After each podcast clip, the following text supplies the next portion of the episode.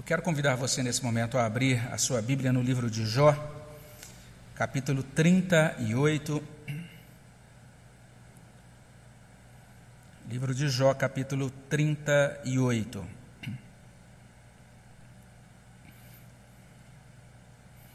Hoje a gente vai proceder um pouquinho diferente aqui na nossa pregação.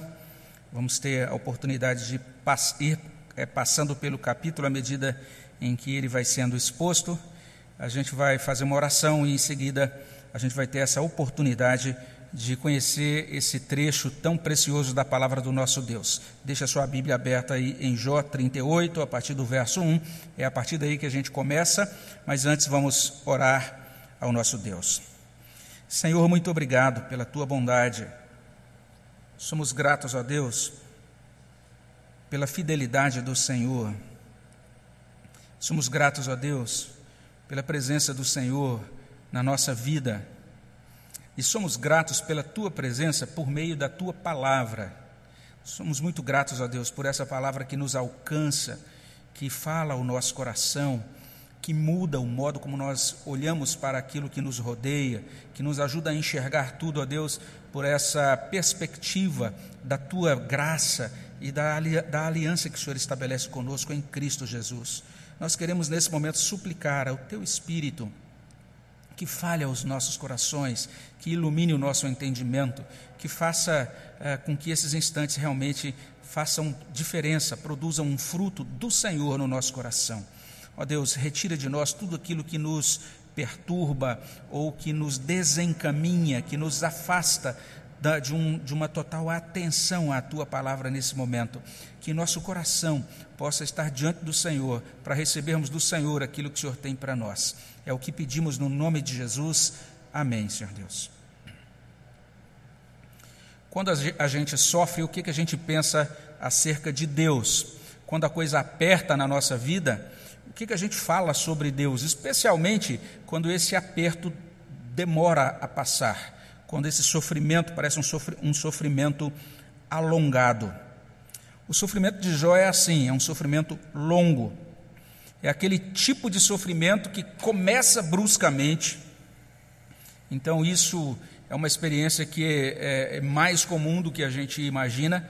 E eu me lembro de uma situação em que a gente recebeu em casa um, um telefonema dizendo que meu irmão havia sofrido um choque anafilático e tinha perdido a consciência e estava sendo atendido é, na, no pronto-socorro de um hospital. Então foi muito difícil, foi uma situação extremamente caótica, foi um, um, uma, uma notícia brusca, a nós sentimos a nossa existência, de certo modo, abalada ali, e basicamente foi isso que aconteceu com Jó. Ele literalmente foi impactado, recebeu a notícia de uma hora para outra acerca da morte dos filhos, da morte dos servos, da quebradeira econômica e financeira. Pouco depois, ele é abalado agora com o diagnóstico de uma doença grave. Então, nós passamos por isso, isso é muito mais comum do que a gente imagina, esse sofrimento que inicia brusco. Mas além desse sofrimento que inicia brusco, é também muito comum esse sofrimento que prossegue lentamente, longamente. E foi exatamente isso que aconteceu também na nossa experiência e na nossa família. Esse meu irmão realmente ele teve esse choque anafilático, ele entrou em coma e isso, isso perdurou então por 29 meses. Então imagine isso, dois anos e cinco meses, você com uma pessoa querida em coma que não responde absolutamente nada. Você se coloca do lado da cama e ela nada responde. E depois de um tempo o hospital diz: Ó, oh, agora já não tem mais nada que fazer, tem que ir para casa. E agora você tem que adaptar a casa e você tem novos procedimentos a serem tomados, mas durante todo esse processo você está ali, é uma pessoa que você ama demais, mas que não mais interage contigo. Eu tive uma situação, ou um, ah, eu me lembro de uma situação semelhante a isso, já não referente à minha família, que não afetou diretamente a minha família, mas que afetou a família de um diácono da Igreja Presbiteriana Central do Gama. E esse diácono passou por algo muito semelhante. A esposa teve um AVC e ela ficou em coma por mais de oito anos. Então veja só, uma experiência doída, uma angústia diária, gotejante. Quando a gente pensa na experiência de Jó, é sobre isso que a Bíblia está falando. Jó passa por essa angústia que vem de dentro, essa angústia infligida pela confusão da alma que se sente abandonada, que se sente traída por Deus. Ele sinaliza isso lá atrás, em vários pontos das suas falas nesse livro. E nós temos essa angústia que, que é aumentada pelo que vem de fora. Porque não apenas ele está passando as angústias internas, mas ele tem também, ele está cercado de amigos que estão fazendo o tempo todo acusações descabidas. É um sofrimento intenso, é um sofrimento que não cessa, é um sofrimento duro, sem trégua. O que é que Jó deveria pensar acerca de Deus? Como ele deveria considerar Deus? O que ele deveria dizer acerca de Deus? E quando pensamos no sofrimento de Jó, é um sofrimento sem direito a espaço privado um sofrimento exposto para toda a cidade, aquele constrangimento publicado, compartilhado. Jó não tem esse luxo de poder se virar para uma parede e chorar sozinho. O sofrimento dele é o tempo todo exibido, estando ele sentado ou deitado em cinzas em um depósito de lixo, uma espécie assim de live macabra virtualmente ininterrupta. E aí, quando tudo parece chegar ao ponto mais baixo, mais insuportável para Jó, finalmente Deus começa a falar. Então é isso que a gente encontra no capítulo 38, versículo 1 do livro de Jó. Você vai encontrar essa palavra, depois disto o Senhor, do meio de um redemoinho, respondeu a Jó. Então perceba, quem se pronuncia é o Senhor. E aqui você vai encontrar o nome de Deus todo em maiúsculas. Isso está indicando que a palavra usada aqui é exatamente aquele nome sagrado de Deus, indicando que esse é o Deus dos pactos, o Deus das alianças, o Deus do povo escolhido. É um Deus que responde, porque o texto começa dizendo assim: respondeu a Jó. Afirma que Deus o respondeu. Então, é esse Deus que, nos termos do seu pacto da redenção, aquela aliança que ele faz para a nossa salvação, ele se aproxima de nós, ele fala aos nossos corações, ele nos atende como a filhos. Mas a gente não pode deixar de atentar para o fato de que esse Deus fala do meio de um redemoinho, como nós lemos aí. Se você der uma olhada ah, lá na versão da NVI, a nova versão internacional, lá vai dizer literalmente isso: Deus fala do meio de uma tempestade. E é uma boa tradução também, porque a palavra que é trazida aqui no original pode ser traduzida assim, como vento tempestuoso ou como um vento violento. Literalmente, Deus fala a partir de um vento que tem esse potencial para destruir. E isso combina bastante com aquela fala anterior, a fala de Eliú, porque Eliú falou lá atrás, a partir do capítulo 36, 27, que Deus é esse Deus cuja voz ecoa na tormenta, ecoa nas muitas águas, nas tempestades. Quando um estudioso olha para essa passagem, ele vai dizer o seguinte: que quando Deus condescende em falar com o homem, ele normalmente, especialmente no Antigo, no Antigo Testamento, ele se vela na nuvem de tempestade. E ele cita aquele texto de Êxodo 19 e 16. E vale a pena depois você ler aquela história que, que está lá em Êxodo em Êxodo 19, Deus está descendo sobre um monte e ele vai revelar, vai estabelecer a sua aliança com Moisés. E Êxodo 19, 16 diz o seguinte: Ao amanhecer do terceiro dia, houve trovões e relâmpagos e uma espessa nuvem sobre o monte e muito forte clangor de trombeta, de maneira que todo o povo que estava no arraial se estremeceu. E daí esse mesmo servo de Deus vai dizer isso, que uma vez que parte do objetivo nesta passagem é repreender a atitude de Jó, Deus se velou em terrores. Então olha só que interessante, Deus está falando, Deus está respondendo, respondendo como? Do meio de um redemoinho, se revelando ou se velando ao mesmo tempo que ele se revela, ele se esconde em terrores. Que impressionante isso, tudo isso detalhadamente configurado para estabelecer ou para realizar no coração de Jó, ou produzir no coração de Jó, melhor dizendo, uma impressão. Deus está literalmente imprimindo, está colocando alguma coisa no coração de Jó que deve permanecer lá. Ele inicia a sua fala com uma pergunta retórica em 38, 2. A pergunta é esta: Quem é este que escurece os meus desígnios com palavras sem conhecimento.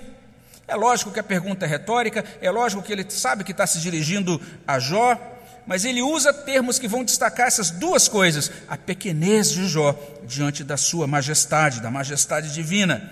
E daí Deus convoca Jó em 38, 3. Essa convocação vai reaparecer depois no capítulo 40, verso 7, e essa convocação é importante aqui nesse contexto. Jó tem que se aprontar devidamente. Olha o que diz aí: cinge, pois, os lombos. Ou seja, apronte-se, vista-se, se coloque de maneira adequada, esteja pronto. E como é que ele tem que se aprontar? Como homem. E o que, que Deus está querendo dizer com isso? Alguns entendem, olha, Jó tem que se cingir corajosamente, como homem, alguém que não tem medo, ou que pode se colocar diante de Deus é, com essa segurança né, da pactual, da aliança, de ser acolhido por Deus. Mas a gente vai ver que talvez o sentido seja um pouquinho diferente, a gente vai entender isso melhor lá na frente. E é nesse sentido que talvez a NVI nos ajude aqui, porque ela traz assim: prepare-se como um simples homem. É assim que Deus começa a sua fala a Jó. E devidamente preparado, Jó agora deve responder às perguntas de Deus. Ainda no verso 3: Pois eu te perguntarei, e tu me farás saber. É por isso que os títulos desse sermão e do próximo vão trazer isso. A fala de Deus, eu te perguntarei. Porque as duas falas de Deus começam com essa mesma declaração: Jó, eu te perguntarei e tu me responderás. E ainda lá em Jó, capítulo 31, verso 35, nós vemos que Jó fez uma, uma pergunta lá. Ele disse: Tomara eu tivesse quem me ouvisse, eis aqui a minha defesa assinada, que o Todo-Poderoso me responda. Jó pediu a Deus que o respondesse, ah, um pouco adiante, em Jó 13, 22, ele diz: Interpela-me e te responderei, ou deixe-me falar e tu me responderás. Jó queria que Deus o respondesse, mas observe bem o que acontece nesse momento. Deus não responde a nenhuma pergunta que Jó faz no livro inteiro. Deus não fornece uma resposta filosófica para a questão do sofrimento humano, do problema do mal, nada dessas coisas é respondida diretamente por Deus nessa, nessa fala a Jó. Deus responde a Jó de uma maneira inesperada. Deus responde a Jó fazendo perguntas. E Deus faz mais de 70 perguntas a Jó nessa sua fala. Essas perguntas de Deus chegam em dois blocos. E cada um desses blocos é concluído com a resposta de Jó, com uma reação de Jó àquelas perguntas. Nessa noite a gente vai olhar especialmente para esse primeiro bloco, que começa aqui no capítulo 38 e vai até o capítulo 40. E, 40. e a gente pode resumir esse ensino desse primeiro bloco em duas afirmações. Veja só, são duas coisas muito simples que a gente encontra em todo esse trecho longo da primeira fala de Deus. O primeiro ensino que está sendo colocado para a gente aqui é o seguinte: Deus é um Deus impressionante. Está aí do capítulo 38, 1 até 40, verso 2. E o segundo ensino que nós encontramos aqui é: nós somos pequenos. 40, verso 3 até o verso 5. Então, iniciando em 38, 1 e prosseguindo até 42, nós vamos aprender isso: que Deus é impressionante. Tem um estudioso do Antigo Testamento chamado James Smith, e ele sugere que aqui primeiro Deus nos impressiona com as suas maravilhas na terra, aí no capítulo 38, de 4 até 18. Em seguida, Deus nos impressiona com as maravilhas dos céus, aí no capítulo 38, de 19 a 38. Por fim, Deus nos impressiona com as maravilhas da vida animal, aí no capítulo 38, de 39 até capítulo 39, 30. Um outro intérprete, ele pega toda essa fala e resume isso em duas perguntas. É como se Deus estivesse colocando diante de Jó o seguinte: como é que você explica a minha criação? Aí do 38, 1 até 38. E depois a segunda pergunta: será que você é capaz de gerir, de supervisionar a minha criação? De 38, 39 até 39, 30. Quando a gente pensa nessas maravilhas que eh, são chamadas de maravilhas da terra, o que a gente tem é exatamente isso a criação é maravilhosa. 38, de 4 a 7. Onde estavas tu quando eu lançava os fundamentos da terra? Dízimo, se tens entendimento. Quem lhe pôs as medidas, se é que o sabes? Quem estendeu sobre ela o cordel? Sobre que estão fundadas as suas bases? Quem lhe assentou a pedra angular, quando as estrelas da alva juntas alegremente cantavam e rejubilavam todos os filhos de Deus? Então Deus olha lá para aquele momento primevo, antes mesmo da queda de Satanás, quando todos os filhos de Deus, que aqui são desguinados de estrelas, estrelas da alva, todos os anjos em plena harmonia, louvavam a Deus, se rejubilavam diante de Deus. Onde é que Jó estava naquela hora? O texto vai dizer também que o mar é maravilhoso, de 8 a 11. Ou quem encerrou o mar com portas, quando irrompeu da madre, quando eu lhe pus as nuvens por vestidura e a escuridão por fraldas, quando eu lhe tracei limites e lhe pus ferrolhos e portas, e disse: Até aqui virás, e não mais adiante, e aqui se quebrará o orgulho das tuas ondas. E não apenas o mar é maravilhoso, mas a aurora, a alva, ou o amanhecer. O amanhecer é maravilhoso, de 12 a 15. Acaso, desde que começaram os teus dias, deste ordem à madrugada? Ou fizeste a alva saber o seu lugar, para que se apegasse às orlas da terra e desta fossem os perversos sacudidos? A terra se modela como o barro debaixo do selo, e tudo se apresenta como vestidos, dos perversos se desvia sua luz, e o braço levantado para ferir se quebranta. Ademais, as profundezas também são mostradas aqui como maravilhosas, de 16 a 18. Acaso entraste nos mananciais do mar, ou percorreste o mais profundo do abismo, porventura te foram reveladas as portas da morte, ou viste essas portas da região tenebrosa? Tens ideia nítida da largura da terra? Dízimo, se o sabes.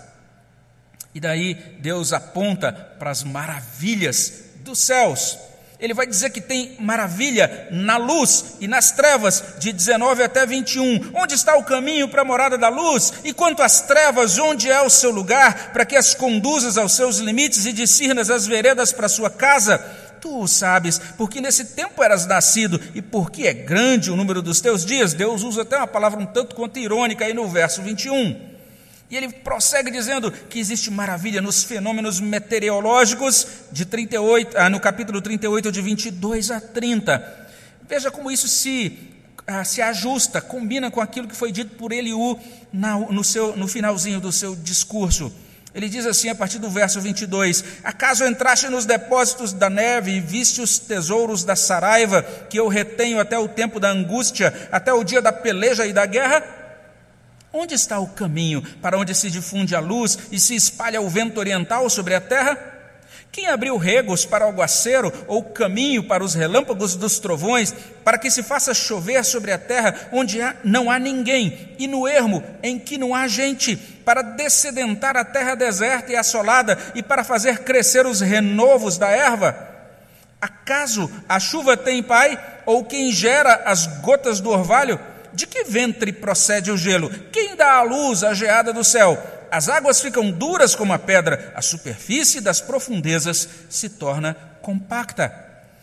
E para completar, há maravilha nas estrelas, 31 até 33, ou poderá, poderás tu atar as cadeias do sete estrelo, ou soltar os laços do Órion, ou fazer aparecer os signos do zodíaco, ou guiar a ursa com os seus filhos, Sabes tu a ordenança dos céus? Podes estabelecer a sua influência sobre a terra? E há maravilha nas nuvens para completar. 38 de 34 a 38. Podes levantar a tua voz até as nuvens para que a abundância das águas te cubra? Ou ordenarás aos relâmpagos que saiam e te digam: Eis-nos aqui? Quem pôs a sabedoria nas camadas de nuvens? Quem deu entendimento ao meteoro? Quem pode numerar com sabedoria as nuvens ou os odres dos céus? Quem os pode despejar para que o pó se transforme em massa sólida e os torrões se apeguem uns aos outros?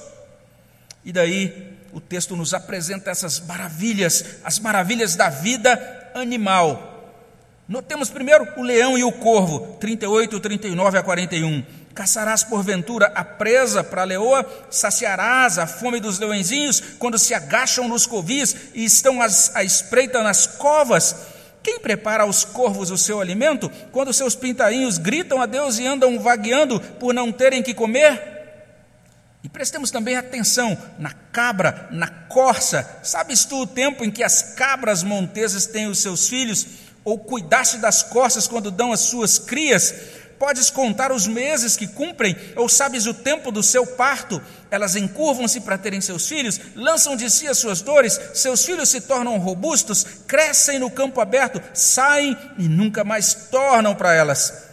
E não podemos deixar de considerar ainda nessa fala de Deus, o jumento selvagem, o boi, de 39, 5 até 12. Quem despediu livre o jumento selvagem? Quem soltou as prisões ao asno veloz, ao qual dei o ermo por casa e a terra salgada por moradas?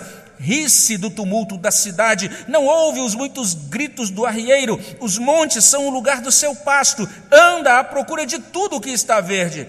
Acaso quer o boi selvagem servir-te, ou passará ele a noite junto da tua manjedoura? Porventura podes prendê-lo ao sulco com cordas, ou gradará ele os vales após ti? Confiarás nele por ser grande a sua força, ou deixarás a seu cuidado o teu trabalho? Fiarás dele que te traga para casa o que semeaste e o recolha na tua eira?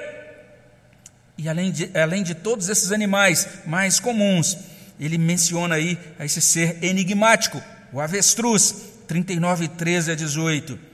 O avestruz bate alegre as asas, acaso, porém, tem asas e penas de bondade, ele deixa os seus ovos na terra e os aquenta no pó, e se esquece de que algum pé os pode esmagar, ou de que podem pisá-lo os animais do campo. Trata com dureza os seus filhos como se não fossem seus, embora seja em vão o seu trabalho, ele está tranquilo porque Deus lhe negou sabedoria e não lhe deu entendimento. Mas quando de um salto se levanta para correr, ri-se do cavalo e do cavaleiro. E a partir dessa ponte, em que ele termina de mencionar o cavalo, agora ele vai falar desse animal, que é um animal de extremamente importância para os tempos bíblicos, a partir do verso 19 do capítulo 39. Ou das tu força ao cavalo, ou revestirás o seu pescoço de crinas, acaso o fazes pular como ao gafanhoto? Terrível é o fogoso respirar das suas ventas, escarva no vale, folga na sua força, sai ao encontro dos armados, ri-se do temor e não se espanta, não torna atrás por causa da espada, sobre ele chocalha a aljava, flameja a lança e o dardo, de fúria e ira devora o caminho, e não se contém ao som da trombeta. Em cada sonido da trombeta ele diz: Avante, cheira de longe a batalha, o trovão dos príncipes e o alarido. E Deus termina esse relato sobre essas maravilhas do reino animal, mencionando o falcão e a águia, capítulo 39, de 26 a 30. Ou é pela tua inteligência que voa o falcão, estendendo as asas para o sul, ou é pelo teu mandado que se remonta a águia e faz alto o seu ninho? Habita no penhasco onde faz a sua morada, só sobre o cimo do penhasco, em lugar seguro. Dali descobre a presa, seus olhos a avistam de longe, seus filhos chupam sangue, onde há mortos, ela aí está. Maravilhas do Deus impressionante. Jó participou da criação delas, Jó consegue decifrar o enigma dessas maravilhas? Jó consegue conhecê-las exaustivamente? É Jó quem as mantém? Jó é capaz de cuidar delas sozinho? Ele é capaz de geri-las? Ele é capaz de governar sobre elas sem Deus? Quanta diversidade, quanta complexidade. Deus criou tudo, Deus sustenta tudo, Deus governa tudo, Deus é impressionante. E os versos finais, capítulo 40, de 3 a 5, vão agora esboçar, vão nos mostrar como foi a reação de Jó, como ele reagiu a essas perguntas. Observe bem, Jó foi metralhado por perguntas. Ele chega até esse ponto dizendo, do livro dizendo: Ah, quando eu me encontrar com Deus, agora Deus vai me responder as minhas questões, e eu vou estabelecer a causa no tribunal, vou apresentar a ele minha defesa, vamos ver o que ele me responde. Deus não responde, Deus se apresenta diante de Jó, e agora Deus faz esse monte de perguntas para Jó. Deus é impressionante, é o que é comunicado por esse bloco gigantesco de questionamentos.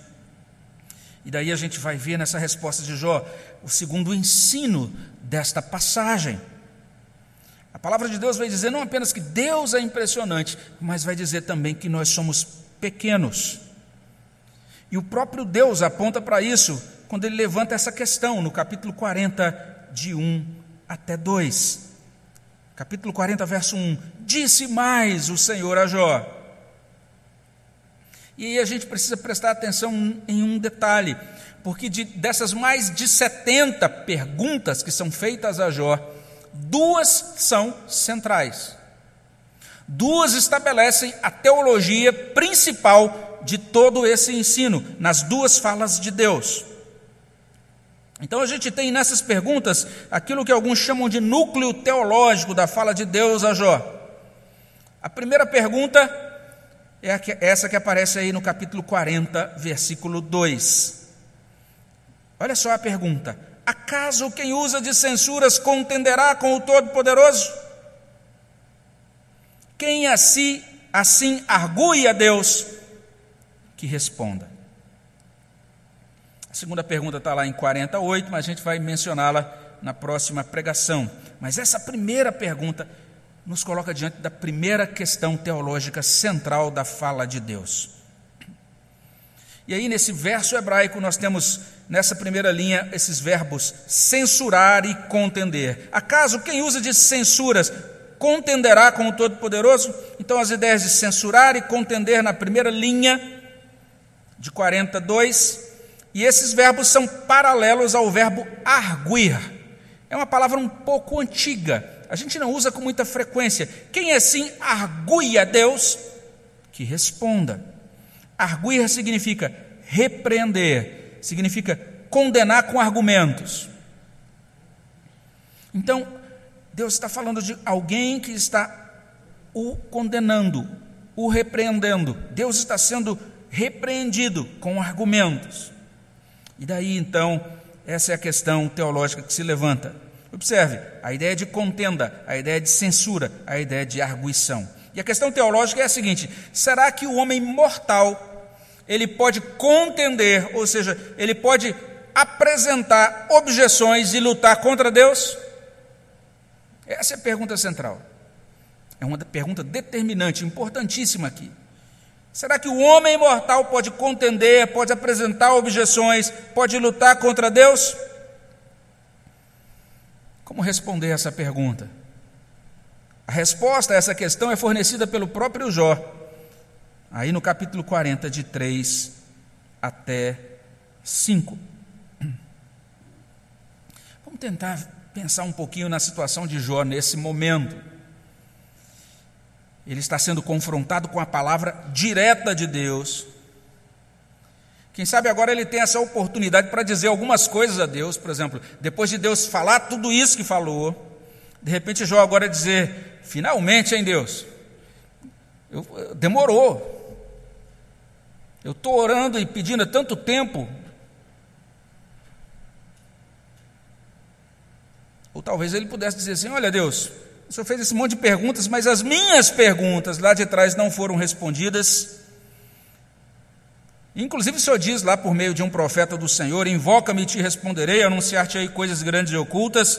Então eu estou reivindicando agora aqui pela fé, baseado naquela tua palavra, invoca-me e te responderei. O Senhor tem que me responder. Por que, é que o Senhor me enviou tamanho sofrimento? Por quê? O que, é que eu fiz? Mas Jó não procede assim. Veja só, Jó ouve a voz de Deus na tempestade, essa voz que ecoa no redemoinho.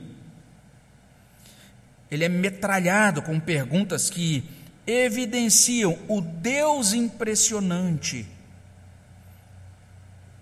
Deus que agora levanta a pergunta maior do que todas as outras: quem pode contender com Deus? Quem pode constranger Deus com perguntas? Quem pode emparedar Deus? Como é que Jó reage? Verso 3: Então Jó respondeu ao Senhor e disse: Ele fez uma afirmação, que afirmação foi essa? Ele começou admitindo: verso 4 no iníciozinho. Ele começa dizendo assim: Sou indigno. Sou indigno. E eu confesso que nas minhas primeiras leituras do texto, eu entendi essa declaração de Jó como uma confissão de pecado. Indigno, para mim, denotava uma indignidade moral, um erro moral. Era como se Jó estivesse dizendo, diante de tudo que ele ouve de Deus: Eu sou um pecador. Isso parecia fazer sentido, principalmente quando eu comparava a minha leitura aqui na revista atualizada com essa King James atualizada, porque lá, inclusive, traduz assim: sou pecador. Ou quando eu comparava a nossa tradução com a revista e corrigida, porque lá consta assim: eis que eu sou vil. E quando eu lia isso, eis que eu sou vil, a palavra que aparecia junto, junto automaticamente era a palavra vilão. É Jó dizendo: Eu sou um vilão, eu sou um vil, sou um pecador. Era assim que eu imaginava esse texto até pouco tempo atrás. Mas o fato é que a palavra hebraica aqui, ela não possui um sentido moral. Ela possui um sentido que a gente poderia chamar de existencial. Está falando sobre Jó como ser. E não seria errado a gente traduzir da seguinte maneira: Eu sou leve. Eu não passo de vento.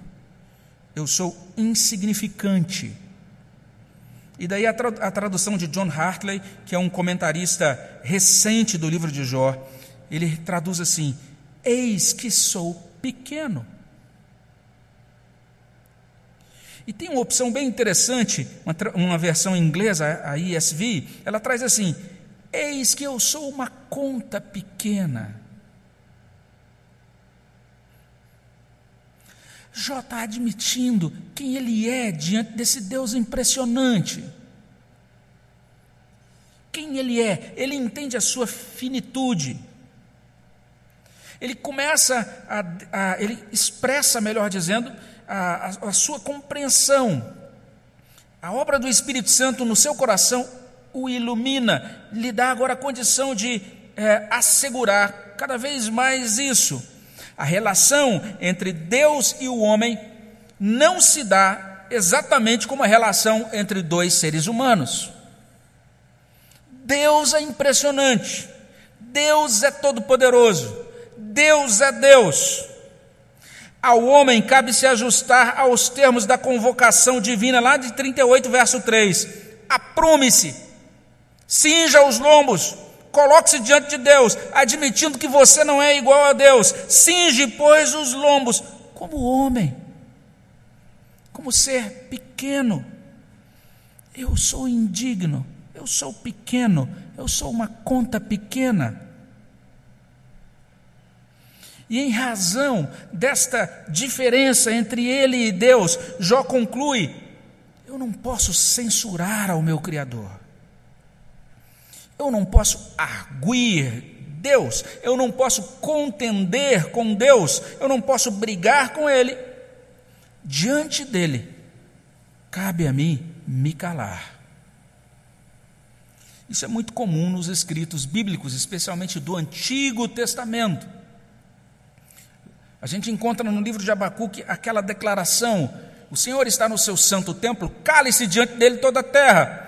Eu já vi muito isso muito, muito, em algumas igrejas que visitei ao longo da vida. Algumas igrejas fazem questão de escrever atrás do púlpito essa declaração de Abacuque como um chamado à reverência.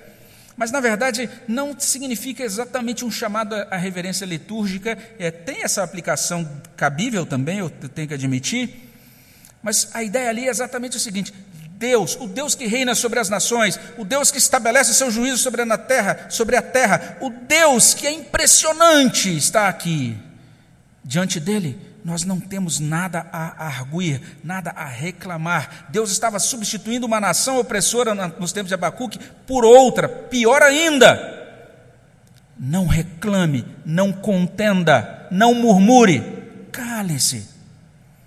Paulo atualiza um pouco disso na sua carta aos Romanos, depois que ele faz o seu longo argumento, em que ele começa dizendo que os gentios, de modo geral, os pagãos, de modo geral, são pecadores, mas não apenas eles, também os judeus muito religiosos, lá no capítulo 2, que dizem que são obedientes à lei, mas que no fundo estão transgredindo a lei, também são pecadores, e não apenas estes, mas também aqueles que não têm nenhuma religião e que dizem, não, eu prefiro viver uma vida moral e ter uma vida é, toda, toda certinha, seguindo os códigos e procedimentos, segundo a minha lógica, a minha moralidade humana, sem depender de nenhuma religião, esses também são pecadores.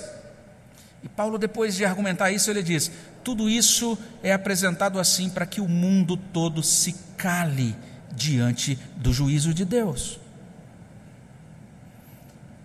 Jó entende isso. E aí ele coloca no, no verso 4: Que te responderia eu? Ponho a mão na minha boca.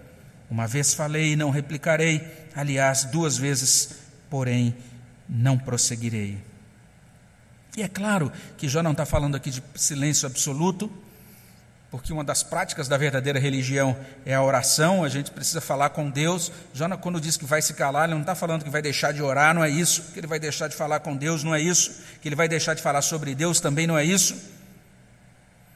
Trata-se aqui de calar toda arguição, de não censurar, de não contender. Trata-se aqui de admitir que o ser humano nunca tem uma causa contra Deus. O ser humano nunca pode executar Deus em uma, uma disputa jurídica. Deus nunca se faz réu de nenhuma das suas criaturas.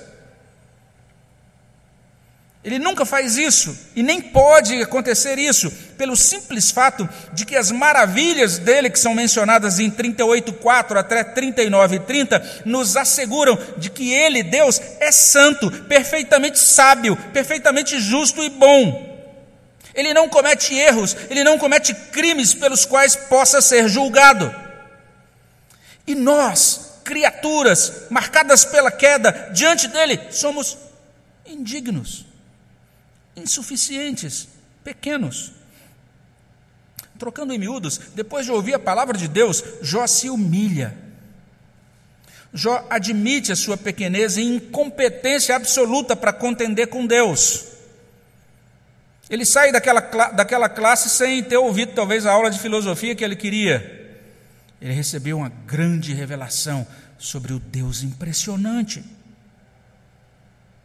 Ele já tinha um entendimento parcial disso, ele já tinha falado sobre isso lá no capítulo 9, verso 3, capítulo 9, verso 14 e 15, que diante desse Deus a gente deve se calar, mas agora isso é imposto, é colocado de modo destacado. E se a gente chega aqui, a gente pode concluir. Deus está começando a falar com Jó, e no início dessa fala, ele está revelando algumas coisas, duas coisas são reveladas. A primeira é que ele é impressionante, o próprio Deus é impressionante. A segunda é que nós, seres humanos, somos pequenos. Isso certamente deve dizer alguma coisa a você que ouve esse sermão. Quem sabe ah, você tem um parente, tem uma pessoa da sua família que é da nossa igreja e você acompanha aí essa pessoa à igreja e até ouve ali junto dessa pessoa ah, os nossos cultos e as pregações da nossa igreja. Você que de repente tem ouvido a palavra de Deus aqui, mas que ainda não deu o braço a torcer, ainda insiste em não acreditar nessa Bíblia como palavra de Deus, ainda não confia em Jesus Cristo como seu único e suficiente Salvador e Senhor, ainda não orou pedindo ao Espírito Santo para lhe dar um novo coração, você ainda não se sente seguro para se identificar como um cristão, e talvez você inclusive insista em censurar a Deus, em contender com Deus, por aquele episódio que aconteceu na sua vida ou aquele episódio que aconteceu na vida da sua família, e você diga: Eu tenho raiva de Deus por isso, porque Deus deixou aquilo acontecer. E talvez isso, inclusive, ganhe força agora. Essa sua luta com Deus talvez se torne mais visceral nessa pandemia do novo coronavírus. Você está insistindo em contender com Deus. Nessa noite eu quero convidar você a olhar para esse trecho da Bíblia mais de perto, com mais atenção, Admita Deus como aquele que fez você para conhecer essas maravilhas da terra, dos céus, da vida animal, para admitir que Ele é um Deus impressionante. Você é convidado nessa noite a deixar de lutar, deixar de ser petulante, deixar de ser teimoso, deixar de ser assim, nariz empinado, duro na queda. Perceba na sua alma esse movimento da graça de Deus. Ouça essa voz de Deus que convida você, que fala do meio do redemoinho, desse redemoinho do novo coronavírus. Será que você consegue ouvir a voz de Deus?